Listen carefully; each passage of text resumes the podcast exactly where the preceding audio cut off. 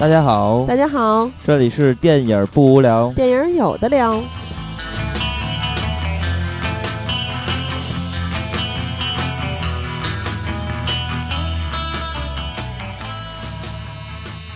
如果喜欢节目，请在新浪微博搜索“电影不无聊”，在微信公众平台搜索微信号 “dybwl” 下划线 “pq”，即“电影不无聊”首字母。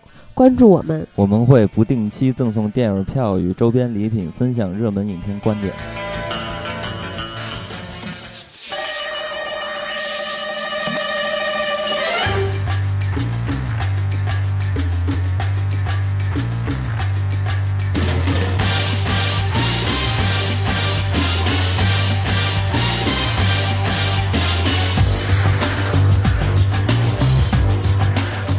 大家好，大家好，我是金刚，我是喜儿。对，本期呢，我们要录制一期就是比较热门的一个影片的，也是作为一个系列吧。它就是《碟中谍》，对它的口碑和票房最近都爆棚了。对，而且是一个老牌嘛。嗯。所以呢，我们拿出来说一说吧。因为最近其实大家也看到了一些特工题材的片子，但都是属于。恶搞的那种，所以我们还是要拿出来这种比较正统的、比较血性的男人的，是吧？这种来聊一聊。对，也算是经典和品牌系列了。然后也有相当一部分的影迷一直都很喜欢这个系列。对。这回咱们的嘉宾是大白，大白是原来我在电影网同事，也是我第一份正经工作的导师。之前大白其实来过一次电影不无聊，是跟很多一起聊奥斯卡。对对，也有点时日但是大家应该都记得大白非常甜美的声音，因为当时有很多人留言特别喜欢他们两个的声音。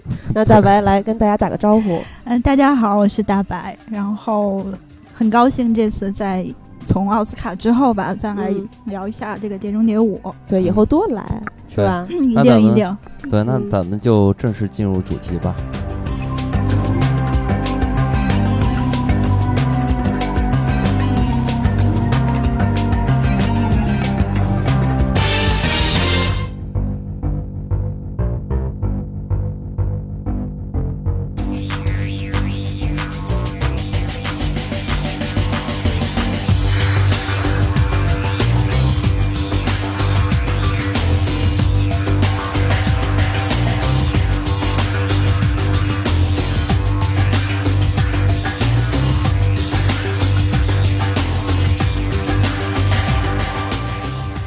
首先，大家现在听到的这个歌是就是这个系列的一个招牌吧。我我觉得这首歌应该会点燃很多人的就是这种热情。对于我来说的话，《碟中谍》似乎就是这首歌，因为这首歌实在太经典了，我特别喜欢这个音乐。然后呢，我我记得我小时候啊，就是我毕竟不是从第一部就是打小九六年那会儿就开始看这个东西，因为那会儿也小嘛。但是呢，我记得在九八年还是九几年还是两千年左右。当时呢，国内有一档非常大型的 综艺节目叫《快乐大本营》，那会儿还是何炅和李湘呢就主持，然后其中有一个游戏的环节就是拿那个管儿，然后搭了好多那种跟迷宫一样的那种图，然后拿那个管儿就是，呃，从那个空间就滑过去，如果要碰到两边的管儿，它就会冒那个火花，对吧？然后那个游戏背景放的音乐就是这个音乐，所以我可能从小就是看那个节目的时候就。好几年都一直在听这个歌曲，然后就从小就特别喜欢这首音乐，然后后面，呃，才看了这部电影，我才知道啊，原来是打这儿来的。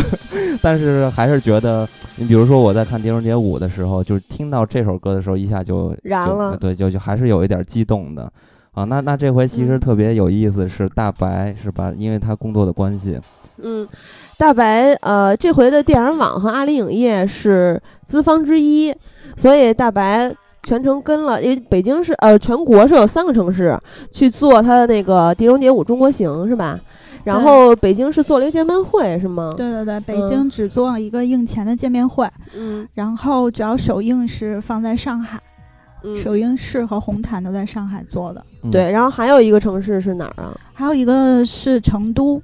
但是成都站因为当时阅兵的关系，然后阿汤哥没有办法亲自到成都去，所以我们就在现场做了一个就是实时的视频连线。哎，大白不是阿汤哥不能去成都，是因为他的私人飞机不让飞是吗？好像是这个原因。就是阿汤哥开着私人飞机来的是吗？阿汤哥就是在国内是坐私人飞机去每个城市。嗯然后哦因为他自己本身之前一直在哥伦比亚在拍新片，嗯。然后也是拍拍戏的间隙吧，然后撑了三天的时间来中国，然后他的行程就安排的特别特别紧，哎，据我嗯。所知，他拍那部新片出了事儿了，两死一伤，坠机了。好像是 坠机了，是是是，好像是一个是是什么特技摄影还是什么？啊？对对，死的，反正死就出事儿了，反正还挺严重的，也看得出来阿汤哥拍着片子挺虎的，挺唬人的。他因为这部拍的那部拍的是飞行员嘛，然嗯后肯定他又自己去开飞机了，还是怎么着？对对，嗯那你有没有接触到就是阿汤哥呢？大白是跟了全程跟了上海的首映礼是吧？对对对，还有红毯，因为电影嗯网这次作为等于是中方投资之一吧，它主要嗯负责的一一部分是就是落地的宣传营销，嗯一部分就是中国行的这些就是推广啊，还有一些嗯粉丝招募等等这些工作吧。对，所以大白来特别好，可以给咱们讲讲。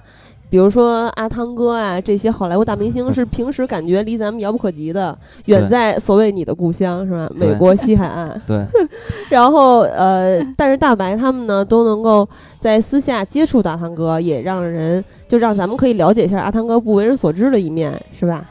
阿汤哥其实我以前对他没什么感觉，嗯。嗯。然后只不过就觉得是一个就是跟皮特别帅，可能比较比较帅，但是又嗯。不是很有魅力的那种魅力的那种。然后这次呢，见到他，其实最让人感动的一点就是他特别的敬业。嗯。就比如说，就是他对粉丝和对影迷这个，就是怎么讲，耐心和亲切吧。嗯。就是比如说，我们这个首映式一共两个小时的时间，有一个多小时的时间，他就完全留给他去跟粉丝签名、合影、拍照、嗯，拥抱等等。就粉丝只要想要的，他都 OK，哎全都没问题。哇塞，有人强吻他吗？倒没有强吻，但是有很多都好多小妹子在那儿找他要抱抱啊，然后 要自拍啊，然后红毯上二百多个粉丝，他每一个人都签名，每一个人都去做这件事情，然后他的那个公关就会跟我们在之前对时间的时候？不是他他的公关跟我们之前对时间的时候就说他大概可能五米左右的啊这这么长度，他可能要嗯签二十分钟。啊，你就要算一下他具体的时间，它啊走这一段红毯、可能是需要很长一段时啊间。那这个时间段的时候，其他比如说媒体在干什么，嗯主持人在干什么，我们就全部都要给设定出来。嗯然后，但是可能你如果看直播的话，现场就基本上就是阿汤哥跟粉丝各种嗨。嗯然后他在每一个就是包括之前在维也纳首映、在嗯纽约首映的时候，全是这个样子。嗯，而且他会提前比其他演员都要早一个小时到场。太棒了，这点，嗯哎，就之前我呃在接触福克斯的一些片子的时候，然后或者是好像就是不是听片方说，就听有一些咱们国内的宣发公司说，说这些好莱坞演员他们的行程会非常紧，就比如说他们可能来中国到某个城市只有两天或三天，然后呃每个媒体可能只给五分钟或十分钟，嗯然后超过二十分钟的基本没有，他们行程极其紧，然后就就有人会觉得啊，他们是不是耍大牌儿？其实其实不是这样的吧，其实他们还是很规范化的吧。他们就是比较，就是每一分每一秒都要充分利用住。比如说，嗯他留给粉丝的时间一个小时，那媒体采访时间四十五分钟，这个嗯就是完完全全要卡住时间去做，不可嗯能去多一分钟。嗯。哦，这些都是要事先都算好的。嗯。包括红毯上那些采访的媒体，也都是事先经过派拉蒙的审核，嗯。然后确定好哪些媒体可以在红毯上问才可以问的。嗯，其实这样做的话，比国内那种首映要更规范，而且会对，就是每家的需求都能满足到，嗯。其实更好，嗯。我觉得。就甭管是国内的首映还是发布会，迟到个一小时是常事儿。对对对，嗯所以我就觉得人家这个就是真的是职业化，这是真的所谓的职业，其实也不是说，呃，人家耍大牌之类的。因为他首先，来中国的时间本来就很短，对，所以而且我觉得我是这么觉得，我觉得即使像他们这种身份人耍大牌，我也是可以容忍的。但是实际上并不是这样，实际上真的，我觉得这就是职业化。就是其实 我们有一个记者，就是这次我没有去做采访，但是我们记者去做阿汤哥的专访，他嗯就说。当时因为我们是可能一个小时前，阿汤哥在红毯上接受了我们这个记者的几个特别简短的问题，但其实红毯上可能有二十家媒体都在做，然后可能到晚上的时候，我们这同一个记者去做专访的时候，阿汤会记住他。我操，这么厉害！对，会跟他说：“哎，我们今天在红毯上聊的还蛮开心的，你要不要跟我来拍个合影？”然后就马上让我们这个记者本身就哭了，是吧？感动到飙那一块，然后还会说：“哎，你这个粉色的手包好 Q 之类的。”就是他会，他其实本人还是很好的。让我想起，突然想起一件事情，就是之前那个，就你也有一个粉粉红色手包，是吧？就那个田径大赛上嘛，就是那个呃飞人那个。博尔特嘛，不是被中间那个人撞了一下吗？然后第二次他俩又相见的时候，然后那个大哥就摄像的大哥还给他送了个礼物，然后博古特看到他了，主动跑过去，然后跟他聊天，然后没想到是那个大哥给他送了他一份礼物。就是我觉得其实西方有很多这种特别职业化的明星，其实他们在这方面做的确实特别好，就是专业程度上啊，是吧？他们觉得可能。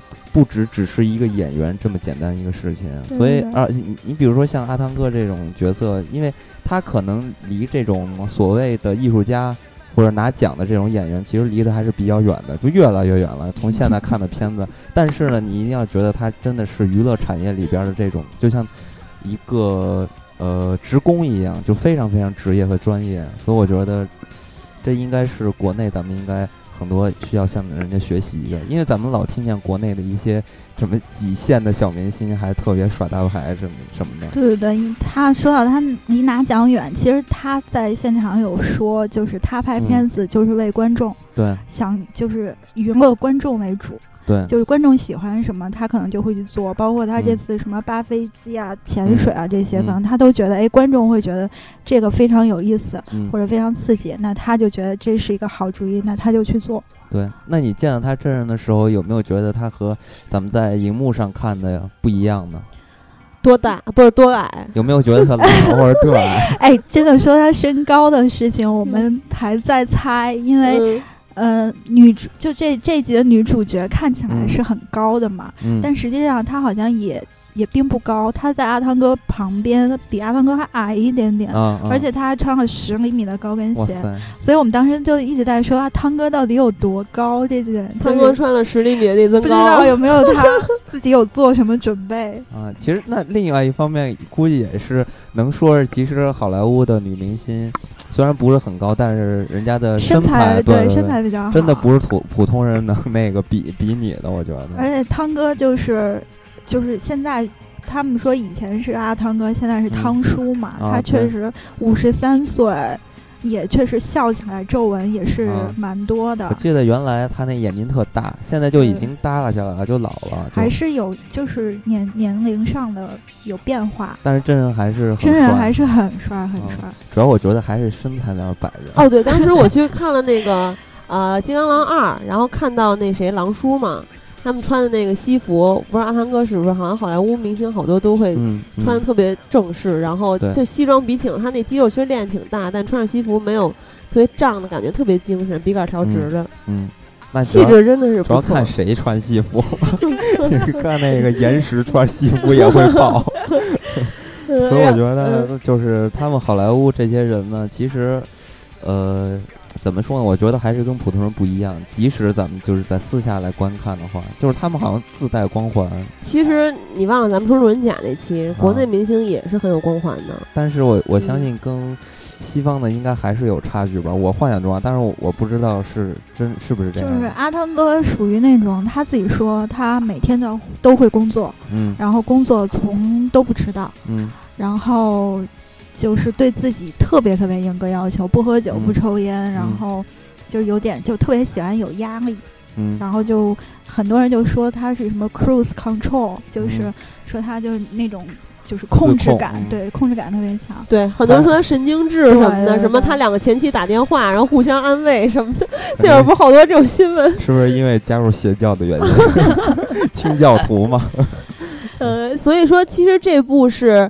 呃，派拉蒙出品，然后一九零五影业，也就是电影网和阿里影业参与投资，嗯，然后联合出品的是吧？就是嗯，中方各投资了一部分的嗯比例的资金，然后对，那这个算合拍片儿吗？不这肯定不是合拍。嗯合拍的话，就是你要，比如剧情要跟中国有关系，嗯然后还有就是要有中国演员，而且要嗯。演至少三分之一的戏份，嗯。就是他会有等等，还有好像中方那个出资比例也要占到一定程度，反正他嗯。就是要求比较多。嗯碟中谍》这部它的故事跟中国没有任何关系，嗯。啊，包括张静初这个，你们哇也都知道这个 酱油了酱油。的这个东西，但其实这些都跟我们投资这些都没有关系。张静初嗯这个戏份，我听到几个版本，就是最开始说他就是导演想找的是 baby 拍，啊，然后 baby 因为火是吧？对 baby 没有接，然后呢，张静初当时正好在美国拍戏，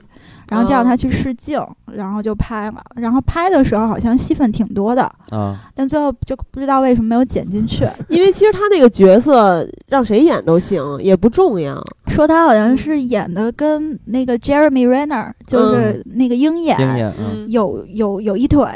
就是哦说有这个版本，然后也有其他版本说他演的是反派，演什么女刺客，啊，说他那段可能跟那个维也纳歌剧院那刺杀有关系。啊，就是有很几个好多个版本，嗯但是就是最终我们看到的就是这个样子。最终最终我们看到的是这部片子名字叫《神秘国度》，然后他就失踪呃失踪在这个神秘的国度对，还说呢，就是你那个微信公众号推送文章，好多人说张静初有，还给我截图，说张静初在哪哪出现了，然后几场戏、几个镜头，我还得跟人解释。其实金刚不是那个意思，他 他那只是一个比喻。对说大家，但你这比喻大家很难发现，你这比喻简直太硬了。那咱们还是既然说了这么多，咱们要不然就是还是先聊聊《碟中谍五》吧。对，说到这部片子，肯定要说一下它的影响力，那么也就是票房。大白来给大家简单介绍一下。呃，他现在就是因为七月三十一号之前是在北美和其他就嗯全国其呃全球其他嗯地方上，然后现在应该已经有五亿的美元的票房成绩，嗯然后中国这边是上周二上映的。然后首日是一一点二四亿吧人民币，现在有七八亿了吧？现在可能应该有五亿至少吧，啊五、亿人民币至少。然后首日是创二 D 进口片的一个数呃记录冠军吧，对，因为它这个片子片方会就是派拉蒙本身比较有有，就是怎么讲比较良心一点吧，他们嗯没有做这个三 D 的转制版本，所以还是坚持了以二 D 上，可能在票价上会吃一些亏。对对对是这样的。但是这个片子我在看的时候，其实呃就是观影的那个上座率还是特别高的。对对对，上座率是非常高，然后排片儿也是大概能每天在百分之五十以上的嗯排片儿。因为正好赶上就是前之前不是保护月嘛，然后嗯又有一个那个聂隐娘，可能大家就是这个片子一出来的时候，还是就是需要激荡一下对，挺热闹嗯，的。好多人可能看睡着你，你之后 必须得激情一下。哇塞，我看那场太疯狂了！坐我后面两个大姐，坐我旁边一对情侣，坐我后面大姐一直在鼓掌啊，经常就甭甭管是什么，只要稍微激烈一点的动作场面，哇塞，怎么这样？竟然这样！哇，呱呱呱开始鼓掌，然后哈哈哈的乐，哇，特别恐怖。所以说，嗯其实这个片子也是有一点，就是跟之前吧，或者跟一和二有一些区别，一二三吧有一些区别。其实它还是加入了现在比较流行的这种喜剧，就幽默方里边添加了一些。然后比如说这片子里边，它有一些。呃，就是现在特别流行的这种腐文化，其实这个片子也有体现。就只要到了英国佬那边，他就会来一段这种，是吧？就是男男之间的这种小的幽默。就他黑黑那个 MI6 也是黑的嗯非常到位，我觉得。对，所以其实这个片子真的就像阿汤哥自己亲口所说的那样，真的他娱乐性真的是超强。嗯啊、而且我我是觉得吧，可以对比这个《速度与激情》来做一个对比。其实我我是觉得这个片子的这个呃，就是这种气氛吧，还有这个程度，就是文化程度上，其实是比《速度与激情》要高一些的。比如这里边有一些呃，就歌剧呀，是吧？然后里边有英国这种绅士的贵族的这种气息，其实它都在里边，而且还有一些关于国家的阴谋论啊，还有这种呃恐怖分子啊，所以说它的高度可能是比这个《速度与激情》稍微高一些。而且呢，再加上这里边有帅哥美女，因为呃，这个《速度与激情》主要就是因为那个保罗沃克嘛，但是这个片子可能就是主打的就是阿汤哥，但是呢，这回的女演员其实也是非常的出色，所以这个片子。呃，就是现在口碑还是算是非常不错的一部，作为就是这种娱乐大片、爆米花电影。对，但是你真正还是想看出什么特别深奥的东西，你你对，就主要它就是娱乐性的。对，就是娱乐性嘛，所以才和《速度与激情》做一个比较嘛。但是这个片子其实有一点不同的，就是这回的这个女演员，真的是就是让人印象深刻嘛。大白，你觉得女演员有特别惊艳吗？就像其他各种各样媒体疯狂报道那样。她 Rebecca 的话，嗯，怎么讲？我觉得很重要一点是他在蝶舞这边的设置，就是本身给他这个角色设置，就是一个就是美女救英雄式的这么一个一个一个定位。嗯。然后他自己本身呢，其实并没有拍过动作片。然后，他之前最有名的作品就是《白皇后》了吧？对，她之前就是《白皇后》，应该获得过金球的提名，最佳女主角的提名。然后之后就好像拍过一个叫什么《宙斯之子》的那个电影，也没什么特别好的作品。对，但是在这个《碟中谍五》中间，就是非常的出出彩、抢眼吧？对，他的那个。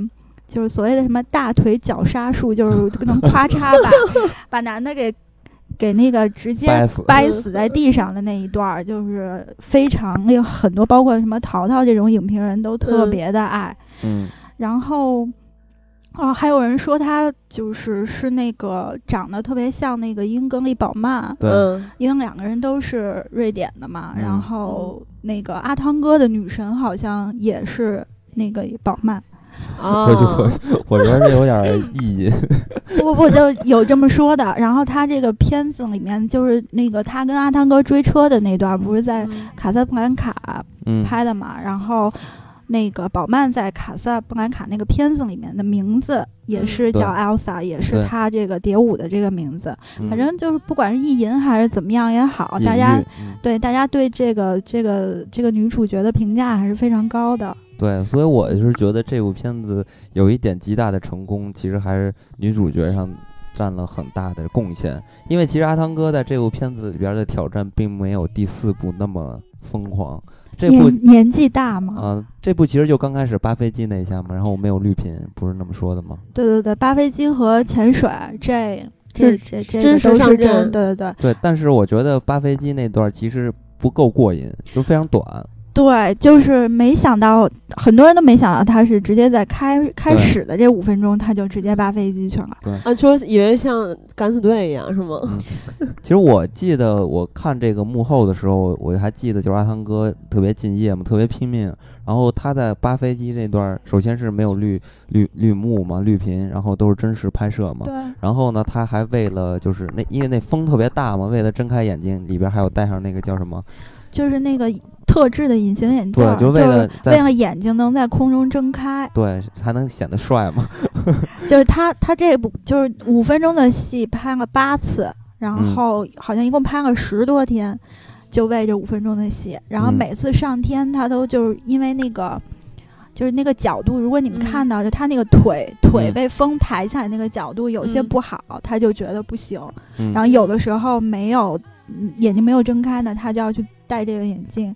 嗯，然后反正那个导演当时说，就是其实特别危险，就如果他在飞空中飞的时候遇到任何就是比如鸟啊或者是石子啊，他就直接挂掉，所以其实还是非常非常危险的这么一个事情。嗯，所以最后呢，哎，你们看起来觉得刺激吗？就是这个片子，我觉得这部。它主打的不是刺激，我觉得这部有点回归第一部的那种感觉，就挺复古的，复古有点那种悬疑的感觉，然后再加上一就比如说他跟维也纳歌剧院那段暗杀，就是有不少致敬的那种经典的东西吧，所以我觉得它其实，在剧情和角色方面反而比前面几部要更。更扎实，而且那个片尾大战打光也比较讲究。对对对，那个片尾那个暗巷的那个特别有英式的那种特工的感觉。但可惜就可惜在什么地方？就是它的拍摄方式，其实你就比如它的剪辑还有拍摄啊，其实都是非常的大片化，它完全没有第一部的那种气质在里边了。对，因为就是从第三部开始，就是 J J 就是导演之后作为那个制片嘛，对，三四五都是制片，那他就把这一个系列变成这种好莱坞商业大片儿的这种方式，嗯，因为肯定是还是要照顾到大部分观众嘛。对。所以呢，那按你这么说，你应该最喜欢第一部是吧？对我个人是最喜欢第一部，嗯因为非常的复古，然后非常有那种传统间谍片的东西，嗯而且那个导演不是那个所谓的当代希区柯克的那种大师嘛，对对，嗯非常的，就是有很多悬疑的东西在里面。嗯，其实第一部的时候，我在看的时候，我就觉得，哇塞，这片子都不像九十年代的片子。对，因为我是首先注意到它那个片子的布光啊，就那个片子嗯的布光特别的复古，就特别像那种黑色电影儿那种布光方式。嗯、其实它有一点儿感觉就是，其实它的布光方式其实是在去创造那种真实的，呃，就模拟真实的环境。但嗯是呢，它因为它是设计感嘛，所以它就。呃，过于呃追求那种现实感，就是真实感，所以变得就有点儿不真实了，就有点儿你一看就是是在一种空间，你像搭棚一样的那种感觉。有点像舞台剧的感对，觉，然后那个灯光的颜色特别迷离，比如说他他们在房间的时候，在背景的那些灯光有嗯红有黄有蓝，就特别非常非常的漂亮。然后在这个片子的讲述上，还有那个剪剪辑上，其实都是不是特别符合当代的这种商业片的一种审美的方式嘛，所以就感觉特别特别的有味道，就是那种感觉。对，其实这个导演布莱恩·德帕尔玛。说嗯他几部电影，大家应该就有有一个感觉了，大概的。嗯他比如说《模拟佳丽》呀，《情笑黎明》啊，《八面煞星》啊，这两部咱们之前在帕西诺的那个影人专辑里面都详细聊过。嗯，而且，嗯，还有《黑色大丽花》。对，其实通嗯过这几个影片，大家应该对他有一个影响，呃，印象，因为他的片子其实就是他，我感觉吧，他是还是有一点偏学院派的感觉，对对对，尤其是《秦霄的黎明》那一段长镜头，嗯我，那也太经典了。所以在看《碟中谍一》的时候，就咱们再往回看，就是比如说三四五那种感觉，就完全是不一样的感觉。对，因为我是没有看过一二三，然后这回为了这期节目特意看了一下，之前就只看过四，因为当时四也是出来之后，大家还哇什么那个跳什么迪拜塔这边那个，然后，然后然后就看了一下，嗯然后这回五又是这样，因为就各种其实是各种呃激烈的动作，还有奇葩的一些设计吸引的我，但是其实。原来对《碟中谍》系列我没什么感情，不知道你们有没有？再加上也就十九年前的东西了，是吧？那可能那会儿也比较小。嗯，碟中谍它其实跟比如跟邦德不一样，或者跟谍影重重不一样，它有一个很大的特点，就是这个所谓的奇观性吧，就是对它会在每一集都设置一些特别奇特的地方，然后会上演这种非常让你就是抓眼球的这些嗯场景。就像闯关一样。对对对，嗯但是我觉得其实前两部，这个就尤其是在第二部吴宇森那部，就都不太像谍战片儿了。我觉得真正，我个人感觉从第三部开始，他才真正的让他这个片名儿就是不变成了不可能完成的任务。但我嗯但我倒是觉得第一部的那个就是嗯去那叫怎么说呢？叫攻破一个难关这种。嗯就当时不是从从天而降嘛，然后掉下一根钢索，它要掉下来，因为那个地板如果掉上一滴水都会报警嘛。嗯，然后都是黑白格，然后那一段我是觉得是特别精彩的一幕，嗯。那部可以堪比就是爬那个迪拜的帆船酒店了。我觉得对对那两部是对最最经典的。他那个第一部还有就是在结尾那个跟让雷诺那个直升飞机。嗯，他扒的火车，然后那段爆炸戏也是非常哦。对对对，那段也拍得非常漂亮。对对啊，那是欧洲之星是吧？对，欧洲那之星么多年前，他人家就有高铁了，是吧？对呀对呀，所以其实第一部其实算是开了一个好头，而且基本上所有之后的四部都是延续着第一部的一个呃模式吧，就是一些元素元对素。它有一些元素，但是因为每一部导演都不一样嘛，所以它的风格也就是不太一样对。，那要说最不一样的，应该就是第二部了。吴宇森的对，但是呢，反而呢，我嗯是我其实还挺喜欢第二部的，就尤其是我觉得是你少年时候的一些情节。不是不是不是是这是嗯观感的一个问题。首先嗯是我对于我特别喜欢吴宇森拍的东西，这是第一点。第二点呢是，我看这个片子的时候，看这个片子我觉得特好玩。这是我在看四部观影，就是我觉得最愉快的一部，因为你会看到在第二部的时候，我首先呃看到了。就是阿汤哥表演上特别让人尴尬的地方。首先，这个，哎，我觉得对特好玩，迷之微笑。对，然后 不是那个 迷之傻乐。第二部里边那个反派嘛，然后还装阿汤哥，然后还跟阿汤哥吐槽来说：“你知道我扮演你最大的困难在哪儿吗？就是我一直要模仿你的傻笑。”所以直接开始吐槽了，这个特逗。而且呢，这个片子其实呢，就像吴宇森的风格，就是非常非常的接近吴宇森的风格。可能吴宇森。他在好莱坞拍的片子，这部片子可能就是对他的管制是比较少一些的。对，就完全是他那什么白鸽呀，什么硬碰硬啊。不是，关键是什么？特别帅，就是他那个开枪的动作都是飞起来开，对对对，要翻跟头的开，所以让我一下又回想起来，就是小马哥呀，还有喋血喋血双雄什么的那种。对。然后呢，而且我是觉得这个片子最有意思一点是，它可以脱离到《碟中谍》这个体系中来看的，因为这个片子看。的时候你会发现，其实他加入了一条线，就是呃感情的线索嘛。其实呃，好莱坞拍片的方式一般都是两条线，一条就是这个故事，就是明线，就是故事，我要呃打倒这个反派，为了正义，是吧？还有一条暗线，一般就是感情方面。所以这个片子就是走的，就加入了这这点了，所以让这个片子觉得其实也是比较大众的。但是放到《狄仁杰》系列里边来看的话，是有一点，就是有点另类吧。啊，然后第二点就是刚才说到的那个明线，也就是对于反派的那种对打的这这个动作那条线索。但那条线索上，我觉得吴宇森拍的就是特别好，因为我是觉得。在《碟中谍二》里边的阿汤哥，就是这个伊伊桑是吧？他扮演的伊桑是所有的这系列里边最帅的伊桑，就是耍帅嘛，就是小马哥那种耍帅都是非常就刻意的要，我就一定要盯住这个这个姿势。我觉得这个放在小马哥这种电影里面是挺合适的，但是第二部是我最选的一呃最不选的一部，看着看着就睡着了。到后面高潮的时候。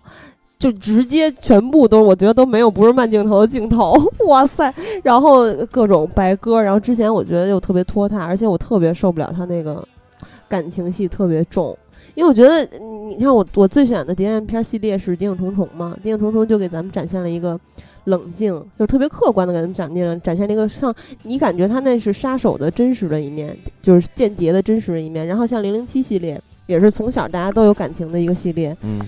那个系列里面，你看的是各种它的是吧，浮华的生活，然后还有先进的高科技产品，还有各种作为花瓶的帮女郎。嗯，那我觉得就《碟中谍》系列一直在我心里就有点不伦不类。就这两点，我就看《碟中谍》系列，主要就是从四和五开始再往回看，我就是看奇观了，因为我就有一个既定的印象。然后在第二部里面，确实有特别特别浪漫、极端的浪漫，但是就。看就特别不过瘾，不就这种感觉。吴宇森的片子就是怎么讲？就是我个人就是我很喜欢吴宇森，但是我对于他在里面展现的那些爱情，我都不喜欢，就是会觉得很很假。而且就是包括为什么他《太平轮》这两部上下票房都不怎么样，其实他就是拍这种这种这种爱情的东西，可能。对于现在这个这个社会节奏来讲吧，我觉得可能不是那么适合了。然后我嗯，然后就再想说，就比如说跟《谍影重重》或者跟邦德，就是《碟中谍》的话，它其实一个是奇观，一个我觉得是个人跟团队的一个一个一个平衡吧。嗯，对，可能是这方面会比较多。像《谍影重重》就是比较是那种我一个人没有同类，我就是个人英雄的这种这个对对。所以其实《碟中谍二》，我觉得就刚才。就是大白那个说，其实暴露了吴宇森一个特别大的问题，就是拍感情戏。其实他拍男人和男人之间的那种感情戏，拍特别特别好。但是你会发现，我在《碟中谍二》的时候，觉得特别好笑的地方就是在这儿。你记得那个女主角去。卧底到那个反派大哥的身边的时候，就又回去的时候，你记得吗？用那段慢镜，就是俩人相见的时候，就感觉是那种兄弟哥们儿好多年没见的感觉，然后啊，各种慢镜，然后三百六十度在转。当时我就我就傻了，我说这太好笑了，为什么俩人就是这么见个面，还要这么拍，拍的这么浪漫？然后打架的时候要放鸽子，而且那鸽子要穿过火门。然后我就觉得特别特别的好笑，所以我就觉得这个片子我看下来就觉得哎。太好玩了，就是 可能是出于一种顽皮的心态啊。但是确实，咱们严格来说，放在《碟中谍》系列里边，这部拍的确实非常非常的另类。但是我还是觉得它是，呃，就是如果把它定义为一部动作片来看的话，我觉得它是一部非常有特点的一个动作片。它动作设计非常的漂亮，这个肯定是。你比如说之前我有一场。就是他，呃，在追逐戏的时候，阿汤哥骑着摩托车，然后有一个大转身，然后凌空，然后回头啊，没有回头是吧？嗯，直接就是向背后射击，那太酷了。他是看着那个摩托车的后视镜，其实这一点当时我就惊了，我我我我觉得这点设计简直太妙了，就我。好像在我的印象中很少出现到就是开枪不回头，然后看着倒视镜打人的，因为难度太高了。还有就是结尾那段，就是在澳洲的那海边，最后跟那个大 boss 打来打去的那一段，那段俩人开着摩托车要相撞，然后俩人跳到空中一个大拥抱。我觉得这太这挺这挺精彩，很精彩，而且他跟大 boss 打的时间，我觉得是。碟中谍系列最长的，所以第二部就完全变成了一个个人通关的。你你你，其实，在看第二部的时候，那种，呃，就像每一集都有一部，就是他要拿下一个难点，是吧？技术难点，在第二集其实就弱化了。其实大部分都是在枪战戏。对，所以这就是吴宇森的风格。那其实，哎，等我说，我其实还有一点，我看这部片子的时候，有一种亲切的感觉。比如在马场的时候，坦迪牛顿，这是我挺喜欢的一个女演员。就是他后来又演了撞撞车嘛，比较他知名的一部，然后他就是黑人女演员嘛，其实挺漂亮的。他当时去偷那个反派的那个信封的时候，嗯，有各种急推和急拉的镜头，就特别像咱们小时候看港片那个感觉，还好大特写。我觉得这段还好，不是特别夸张，因为他用的场合跟邵氏那个还不太一样。邵氏一般用那种方式都是人物出场的时候，就也有人物紧张的时候就。气氛比较，嗯，那那特别的 打破坏那个整部电影的节奏，就咵给你推上去，然后定一个格，这种特别破坏节奏，但是就觉得哇，特别刺激，就完全是挑，就是挑逗你的眼睛那种感觉。其实我觉得第三部才是真正的。《碟中谍》系列定性的一部，刚才大白也说到了。首先，这个肯定是跟这个导演有关系嘛。嗯。呃，因为他本身拍了很多大片儿，而且商业大片儿，然后又特别的叫好，有卖座。比如说，这个。你还没说导演是谁呢？J J J J，然后他拍过，我其实对他印象最早的一部应该就是《世界末日》吧。然后还有呃，像大白应该印象比较深刻的是《迷失》迷失嘛，美剧的《迷失》，他拍第一季的。我就是星际迷航了。啊，对，然后之后的星际迷航现在不正在拍星战七，嗯嗯，还有一部超级八，这也是大家比较熟悉的。就说他实现了自己的梦想嘛，完就是手里握着两个就是曾经科幻级的一个大大作，都握在他手里了。但是呢，通过他的片子里边来看待的话，我觉得他很适合拍这种大制作的大场面的商业大片，而且一定要有大投大投资大创作。这是大创作，对对对对，必须 这才是他的风格啊！所以在第三部的时候，大家一看到的时候，就发现这个剪辑的速度就已经开始上去了。这部节奏我就比较舒服，就非常非常的快了。毕竟是零六年了嘛，但是我觉得零六年的片子放到就将近十年了，放一五年来看的话，完全跟现在的制作的方式流程都非常的类似，对，是差不多的。而且这部里面发现了一个小彩蛋，就是。呃，阿汤哥未婚妻后来结婚了，那个女的的弟弟是小粉，小舅子 特别可爱。小舅子，小粉那会儿就是那种混混的感觉，吸毒喝酒，对，然后老是好心干干坏事儿那种，特别呃屌丝的。然后这一部里面也有了新蒙佩吉，只不过戏份不多，到后面会越来越多。还有 Maggie Q，这是我特别喜欢的一个，我觉得特别性感的女演员。哎，其实我看了这部片子，突然想问大白，那个阿汤哥有没有跟你们说那个中文啊？你们在来中国时候，就简单的中文，他他说的是“走开，小心”。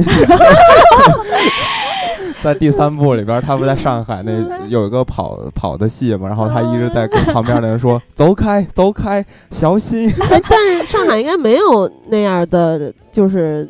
他的背景地我感觉有点像乌镇，没有他他在上海拍了，也在那个什么西塘拍了啊。但是好像说，因为当时他们在上海拍的那种，就是展现了一些，就是让就是什么窗台上挂内衣裤啊，啊什么乱七八糟这些，嗯，就是对中国的形象不太好。然后哇塞在，我我觉得形象不太好，在中国内地上的时候删了好多。就是他跑的时候一直喊走开的时候，所有的旁边的人穿的都破衣拉撒的，对对而且对，而且他也不是干了一个什么，然后旁边两个当地人穿着极其老旧的中山装，特别像朝鲜人。反正那些因为是美国人心中的那些形象嘛，所以可能当时拍就拍中国元素，可能就是这种摸不着头脑的这些状态。不过从这部开始吧，其实前两部也有，但是从这部开始把就是这种异国的风采啊，就这种文化上的东西，其实是有意的去夸大了。从三四五，其实大家都可以看到一些就是。呃，就是这叫怎么说呢？异国他乡的一些面貌，其实都是有放大的。从第三部，其实我觉得，你你看那第三部有很多戏都是在上海或者就是取景于中国，而且有嗯最后的高潮打打架的时候 PK 的时候，最后的戏也是放在了中国去取的景嘛。而且他这个最精彩的那个桥段，就是在大楼之间荡秋千嘛，对荡到另一栋目标大楼，让我直接想起了成龙的《我是谁》，嗯那是我第一部进电影院看的电影。哇，这个就是可比我是嗯我是谁那个精彩多了，我觉得差不多，差多差太多了，这个 真的太精彩了。不是都是从一个大楼斜面从上面往下滑吗？他刚开始是有画了一个弧度，然后飞过去，先是先先先转了一圈，对，嗯转了一圈，啊，就是你说出溜之前那个飞那下，对，而且他的拍摄方式比成龙那牛多了。你想，他本人是一个倾斜的，但是嗯大家应该有记着，他有一个镜头是从上往下的，就是摄像嗯机的镜头的那个方向和那个倾斜度是平行的，所以看起来就感觉是九十度的感觉，从天而降的往下滑的感觉。但是我是谁？他关键的表现点是表现在什么地方？表现的是成龙的一些，还是那种滑稽？对滑稽的形象，比如硌硌那屁股，噔噔噔噔一直硌屁股，那是我印象比较深刻的。所以说，呃，大家现在在看这个阿汤哥拍一些特技，就高难度的动作的时候，也会联想到成龙，但其实两者有一些不同之处，就是成龙其实。呃，通过这些道具，还是表现表现出一种戏谑的风格，对对，但是阿汤哥其实表现的更多的是惊险和冒险的一些风格，所以这是我觉得两者呃最大的一些不同。嗯但是也有特别囧的地方，我觉得就是他们在嗯。大桥上不是被炸出一个洞吗？阿汤哥嗯。跑回来拿枪的时候，明明那个洞旁边有一条道儿可以跑过来，然后嗯，回去时候非得跳，跳完之后，呃，爬不上去，然后导致错过了最佳的射击时间，让反派跑逃跑了，这太刻意了，简直！你说其实这种电影你不需要看得太认真，嗯，因为它有各种各样的漏洞，你也不需要去琢磨。但这个实在是我一般一般发现不了这种东西，我就享受那一刻，嗯这都被我这种人发现了。因为好像说第三嗯部就是穿帮的最多的嘛，说嗯第三部是五部中穿帮和这些 bug 最多的一部。而且阿汤哥他跟马达蒙最不一样的一点就是，他是靠运气，好多时候导致他没有死。嗯，就他他其实他也没有那么周密的计划，他好多次都是靠运气，每一步都有。然后他这是嗯这是这个这个片子系列的，或者说阿汤哥这个形象上嗯唯一给大家留下的，就是在性格上塑造上嗯唯一留下的一点啊。因为其实严格来说的话，呃，就是伊桑这个角色这个形象嗯其实并没有过多的设计，只是在身上留了一点，就是呃热衷于冒险、玩命。嗯所以呢，其实也非常符合阿汤哥呃本现人是吗？就是他现在的一些定义吧，对于拍片子的一些选择和定义，就属于是这样。呃，其实，所以我觉得这个系列最大的一个问题，就是在呃人物角色和性格的塑造上，其实是稍微差一点儿的。他更多的就跟大白刚才说的一样，其实。呃，还是吸引大家的就是那些高难度的动作和异国他乡的一些风情，就是这些奇观嘛。其实它主打还是奇观，它并不像《谍影重重》那种，像伯恩，伯恩其实他是一个很惨的一个人嘛，嗯然后他的身世啊，但是，呃，因为他的那些经历，然后也塑造了这个人物的一些呃非常坚，就是难得可贵的一些品质吧，比如嗯勇气，是吧？所以呃，其实，在阿汤哥而且其实《谍影重重》它的剪辑也是导致后来的很多电影变成了几秒几秒，我记得那会儿是三秒还是五秒啊，就非常节奏非常快，会让你全程都屏息，嗯特别的紧紧张。嗯，然后你可以再看那个詹姆斯邦德，你会发现其实詹姆斯邦德的人物性格上的魅力，其实就更大了。所以说他能延续到这么多年，他一直嗯还都是一个 icon。其实更多的原因还是因为就是这种人物性格的一个塑造吧。但是阿汤哥这个人物，其实我我觉得就是这点是一个非常大的一个劣势，然后很难让这个系列走得非常非常的远。你看这二十多年了，他才拍了五部嘛。对，可能也就是你会觉得阿汤哥跟伊森这这两个人之间的差别并没有那么大，嗯你就会觉得，如果《碟中谍》换一个人演的话，这片这系列就完蛋了。就还是接受不了。对，对，其实而且这种系列的形式也确实这点都不不能打破的，对吧？你看嗯那个阿诺都这么老了，都六十了，还来演终结者，我都我都没法让人，呃我都没法看着他挨打，一看他挨打我就想哭。那我估计《碟中谍》可能拍到第八九部的时候，你也该哭了吧？还好，他对阿诺不是他对阿汤没有那种感情，嗯嗯，但是阿汤如果比如六七十还在做这些高难度动作，嗯应该也是一把对对辛酸。但是我觉得这一点也是我觉得特别可贵的地方。对对对对，因为阿汤哥其实，在我的印象中啊，他感觉啊，我感觉，嗯 我感觉他有点类似于中国的刘德华，就特别敬业，这么多年火了这么多年，红了这么多年。明明可以靠脸吃饭，非要去折磨自己。对阿汤哥放到现在的中国的明星里面就是小鲜肉嘛，曾经的阿汤哥曾经的小鲜对肉，，就是年轻的阿汤哥，就水汪。汪的眼睛，但其实呢，阿汤哥，呃，其实他的，就他在好莱坞的经历其实也挺比较丰富。其实咱们很难去想想象吧，就是当拍《壮志凌云》时候的阿汤哥，当时在美国有多么的火。大家其实看过那个片子，或者看过年轻的时候的阿汤哥的长相，也就可以。就是投射一下现在的小鲜肉这种火爆程度，应该就能猜得出来阿汤哥当时在美国人气有多么高。而且他他自自己身上经历了很多事情，是吧？比如这些离婚，还有有一点类似于出柜的这种形象，就是同性恋。他不是当时和那个那个呃小贝不是传过吗？哇塞，这关于出柜的事儿你都清楚着呢。对，然后还有加入邪教什么的这些东西。所以说，其实阿汤哥近几年的人气，其实在美国已经下滑了。所以说，阿汤哥现在拍的片子。也是考虑到人气方面的原因，所以他拍了很多很多的片子，都是科幻片儿和动作片儿，然后还是一些都是系列片，比如说之前拍的就是口碑比较好的那个《边缘之境》是吧？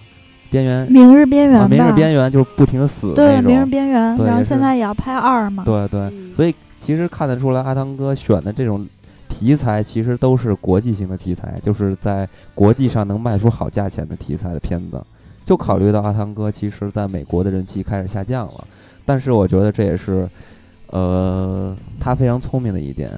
对，而且他其实现在看看，他其实往下的片子还是很嗯多的，比如说你《壮志凌云》也要拍二，对，很牛吗。对，然后《碟中谍》他一定会接着拍下去。嗯，然后之前我看过一个报道说，他好像累积的票房有八十四亿，太恐怖了。特别夸张，可能是好莱坞这些明星最高的一个一个一个人了。所以说小李子多少。亿？小李子小李子肯定不行，小李子现在不在乎拍商业片，小李子要拿奖他。要拿奖，他的目的是要得奥斯卡。对，小李子今年好像又有戏能那个提名，不是吧？我我好像是他今年对手更强劲了。那上回不是那个很多过来跟咱们说嘛，然后嗯他要扮演一个具有多少个人格的那个 那个形象嘛又又该演疯了，那他也没有用，他会他会再次输给小雀斑的。又该啊对咆哮。对对对，小雀斑。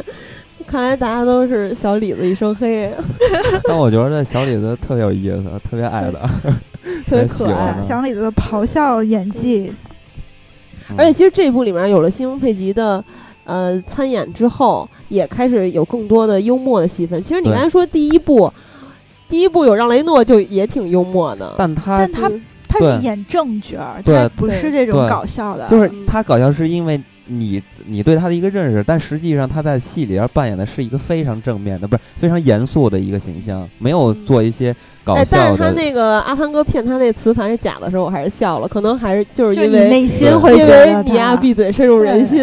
对，所以说从第三部其实是给这个系列定了一个头儿吧，所以咱们现在接下来就赶紧说一下第四部，因为第四部应该是让这个片子最火爆的那一时刻吧，嗯然后因为第四部其实真的是我觉得创造了奇观了，就是那个迪拜塔，而且是 就是徒手爬那个迪拜嘛，嗯那个大大楼。然后当时还有一幕，他那机器不是坏了吗？然后哇就往下掉，往下坠。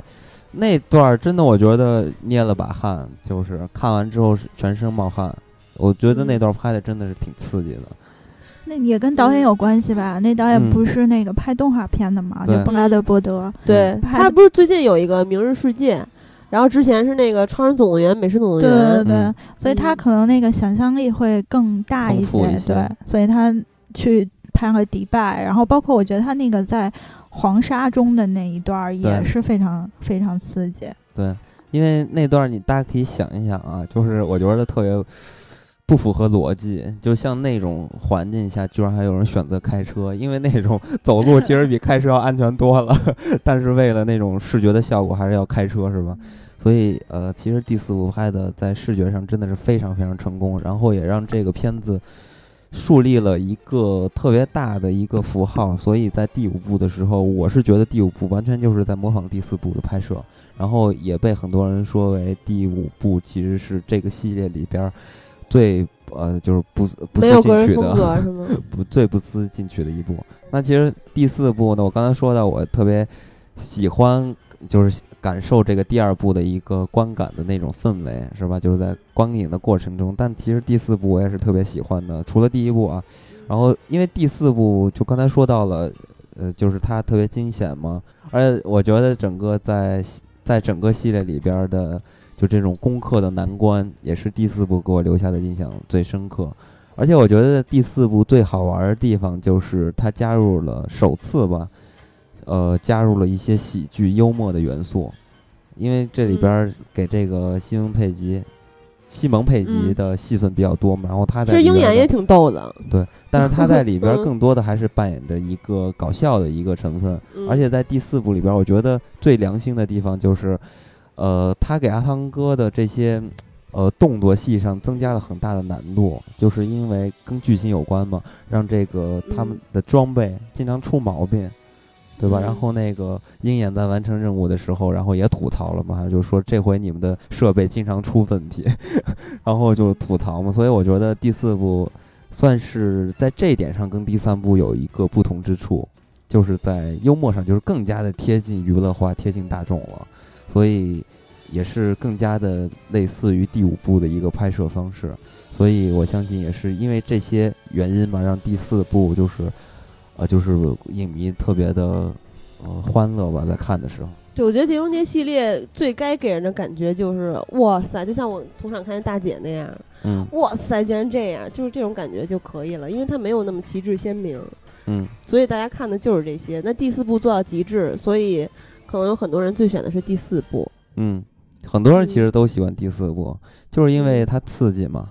那其实咱们就是简单的说了一说这个系列的一二三四五部吧。然后这五部其实严格看起来，它其实因为每一部的导演都不太一样，然后呢一直都是有句话怎么说来着？说的是细水长流是吗？不是是铁打的阿汤哥，流水的导演是吧？所以这个呃，所以围绕着阿汤哥呢，然后这个系列的每一部其实风格或多或少是有一些区别的，嗯除了第五部和第四部啊。嗯所以在看起来，呃，这可能也是让这个系列可以源远流长的一个原因吧。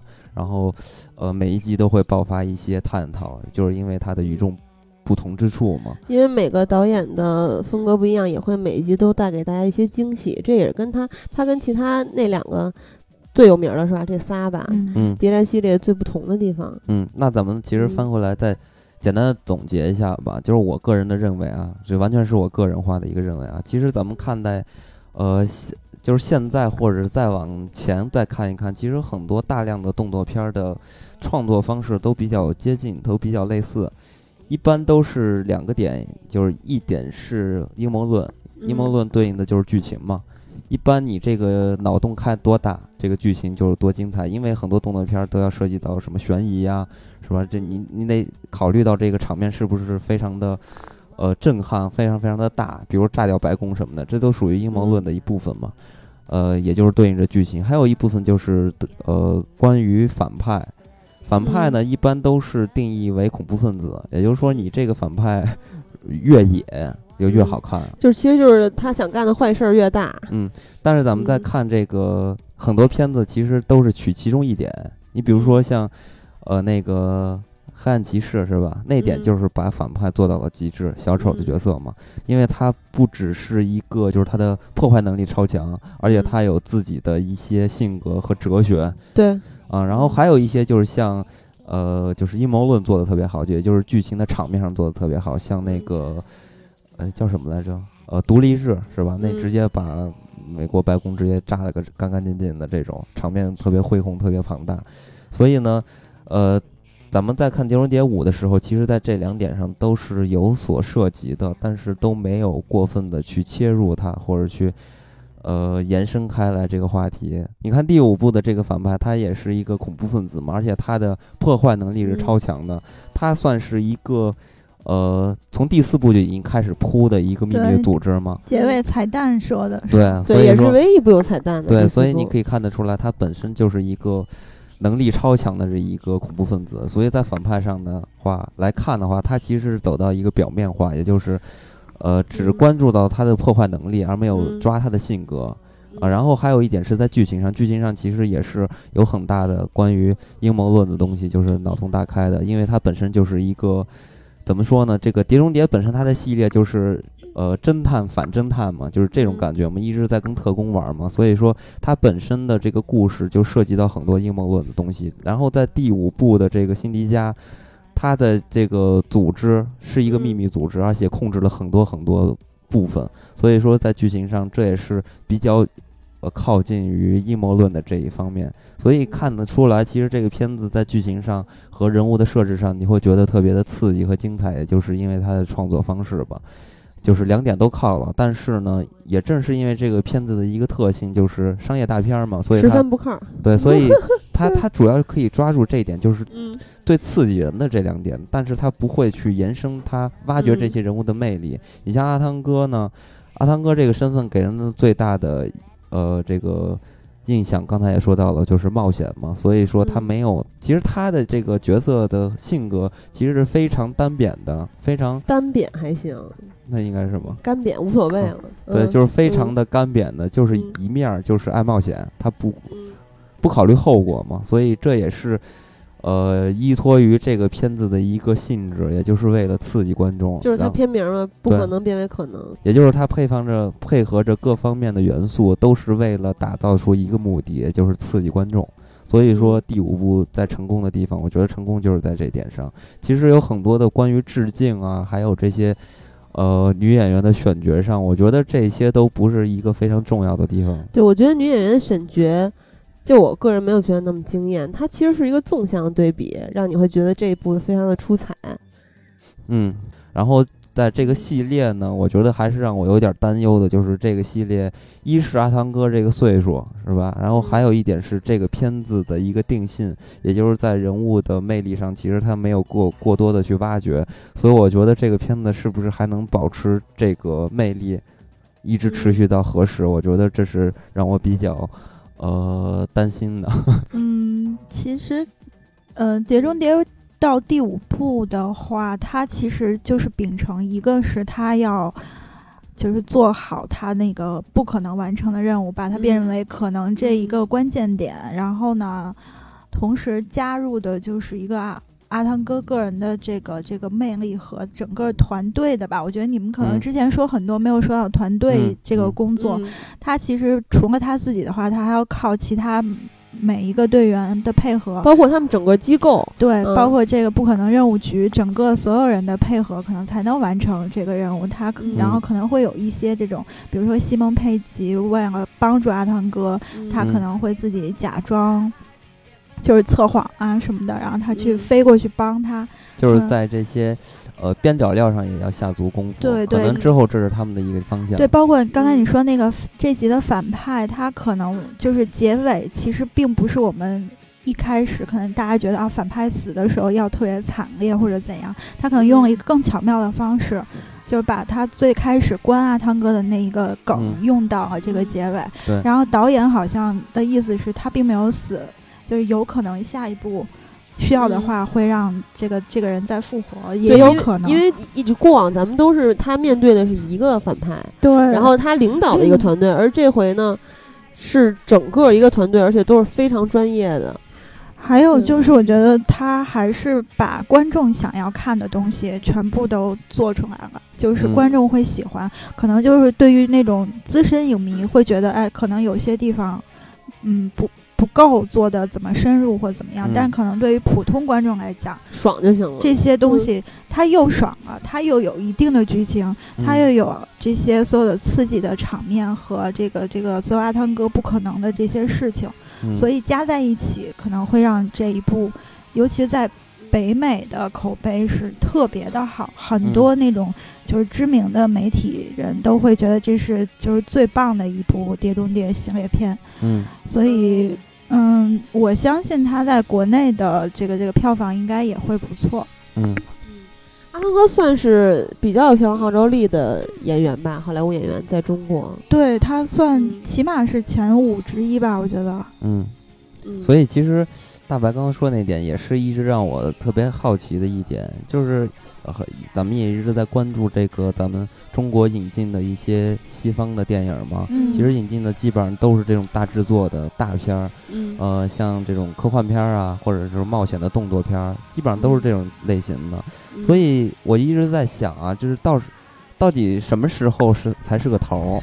这因为个就啊你想，那个就卷福之前那个奥斯卡入围的片子嘛，模仿游戏，它其实我们也也有做引进，但嗯不是引进片，是批片进来的，但是嗯票房极惨，对对对，就是还是观众吧，我觉得。还有国王的演讲，对，还有海瑟薇演那个《悲惨世界》，嗯，反正都不行。像这些所谓的可能艺术性比较高，尤其是已经得过不少奖的，嗯，在国内这个院线上的时候，确实这个票房还是不太行。而且其实咱们国内的观众再去看电影买单的时候是不认国际奖项的，嗯。就是你甭管你拿了奥斯卡，或者拿了金球，或者拿了威尼斯，威尼斯更没戏了，戛纳所以之类的。所以这就是就是说，你看前之前前几个月不是一直有话题在说嘛，就是好莱坞一些呃在美国不受欢迎的片子，就是卖不出去的片子，放到中国就可以嗯。淘金。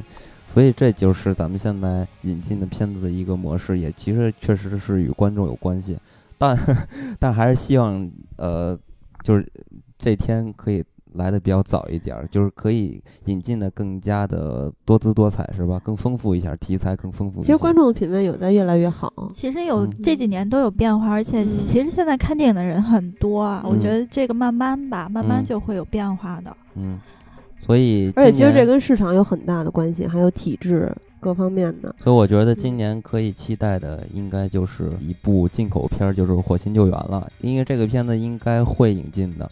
然后这个《火星救援》是雷德利·斯考特 拍《银翼杀手》《异形》的那个人，还有什么《黑鹰坠落》是吧？嗯，啊，然后他拍的一个科幻片儿，然后也算是一个硬科幻。呃，反正这几年看下来，觉得这点还挺好的，连续着有这种科幻的大，片儿。像去年那《星际穿越》也对，是，然后还有地心引力嘛，对吧？